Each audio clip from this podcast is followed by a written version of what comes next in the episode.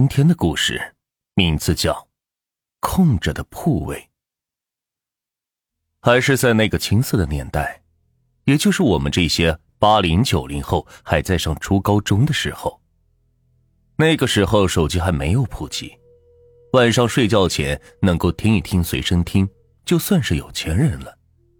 大部分人就连这随身听也是买不起，于是就在枕头下面是放上几本书。也有是放笔记本的，将一天中所有发生的感觉有意思的事情给记录下来。这是一间原本应该住八个人的宿舍，但是平日里只有七个人住在这里。控制下来的那个铺位上也是整齐的摆放着被褥，枕边也是放着几本书，被叠成豆腐块的被子下面还压着几件衣服。但是却没有人见过究竟是谁住在这个铺位上，起码从张小开来到这间宿舍之后，就没有见过这个铺位上有过人。小开也曾好奇的问过其他室友，这铺位是谁住的，但是室友们也都是说不清楚。和小开一样，从他们住进这间宿舍之后，这个铺位还有上面的东西就在那里了。一开始大家也很好奇它的主人是谁，但是时间久了也就习惯了，没有人在关心和深究那是谁住在那儿了。小开是刚刚转校过来的学生，和大家相处的时间不长，彼此还有着生疏，加上小开这个人性格比较内向，所以来了一周的时间了，还是很难和大家融入到一块去。这不。放学之后，其他舍友们都是相约出去玩了，宿舍里边只剩下了张小开一个人。小开是看了会儿书，感觉有些累了，就躺在床铺上休息。无意之间向那个空着的铺位是看了一眼。这一看不要紧，是吓了小开一跳。原本一直以来很整洁的床铺，此时就像是谁在上面睡过一样。被单已经是有些褶皱，被子被胡乱的扔在了一旁，枕头上是倒扣着一本展开的日记本。小开记得那个日记本原本是应该整齐的放在枕边的，宿舍里边的其他人应该不会去随便乱动，这唯一的解释就是那个铺位的主人回来过，看样子应该是有事暂时出去了一下。不然，那本日记也不可能展开。好奇已久的事情，终于要揭晓答案了。小开有可能马上就要知道是谁睡在那个空铺上了，心中是不禁有一点莫名的小兴奋。小开等了好久，也没有看见那个铺位的主人回来，反而在漫长的等待之中，渐渐的睡着了。一觉醒来之后。发现外面的天已经是完全黑了，宿舍里没有开灯，到处都是一片昏暗。舍友们都还没有回来，小开又下意识的看了一眼那个空铺，那个空铺上面竟然躺着一个人。小开急忙是捂住了自己就要叫出声的嘴巴，静静的看着铺位上那个黑影，发现他看起来是十分的瘦弱。和正常人看起来是有些不一样。虽然此刻小开心里边是非常的害怕，但是强烈的好奇心驱使他从床铺上悄悄的爬起来，慢慢的靠近了那个之前一直空着的铺位。终于，小开看清楚了，那根本就不是一个人，只是那床被子被人蜷缩成了一个人的模样，放在那里而已。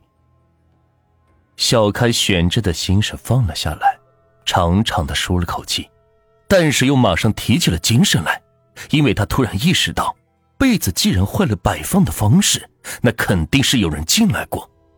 但是宿舍里边目前一直都是他自己，宿舍的门又是紧紧锁住的，那么这个人究竟是谁呢？难道真的是见鬼了？想到这里，小开害怕的打开了宿舍的灯，有了灯光的照射，小开的心里也是踏实了很多，不再像是之前那么害怕了。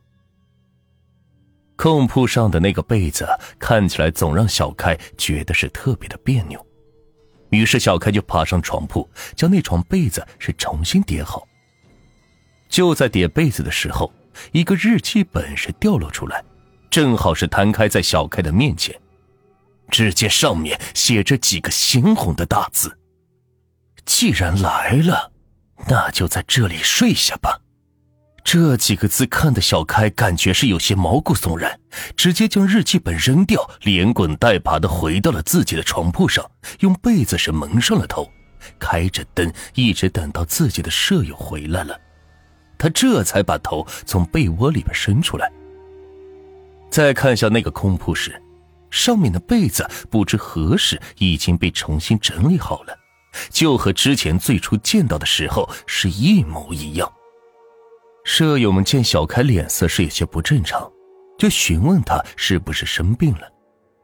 小开想要把自己经历的诡异事情说给室友们听，但是这种事情无凭无据的，估计他们未必也会相信。于是小开便对室友们谎称是没有事。天已经很晚了，大家都回到各自的床铺上睡觉去了。由于此时宿舍里面已经是住满了人，小开也不再害怕了。躺下后没多久，便又一次睡着了。但是睡了没多一会儿，他猛然间惊醒，因为他突然想到宿舍里边只有七个人，但是有八个床铺，怎么可能会睡满呢？